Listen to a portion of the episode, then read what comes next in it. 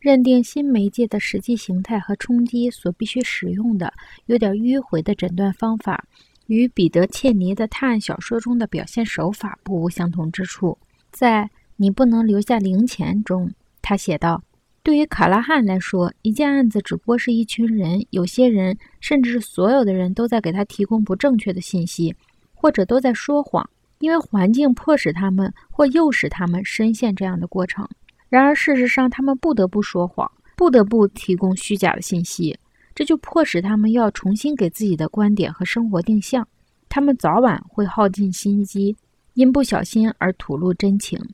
到了那时，只有到了那时，探长方能明确认定一件事实，这一事实将指引他去得出一个可能的、合乎逻辑的解答。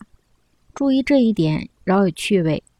维持平常受人尊敬的正面形象，只有靠背后急急忙忙的调整才能办到。罪案发生以后，或打击降临以后，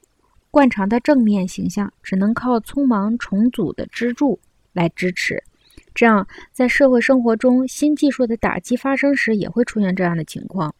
在个人生活中，强烈某种强烈而难以接受的经验发生时，也是这样。此时，潜意识意志力立即行动起来，使我们对打击的感觉迟钝，使我们对打击的感觉迟钝，使人体的官能做好准备去吸收侵扰人的刺激。彼得·切尼对探案小说手法的观察，是说明通俗娱乐的功能的又一个例子。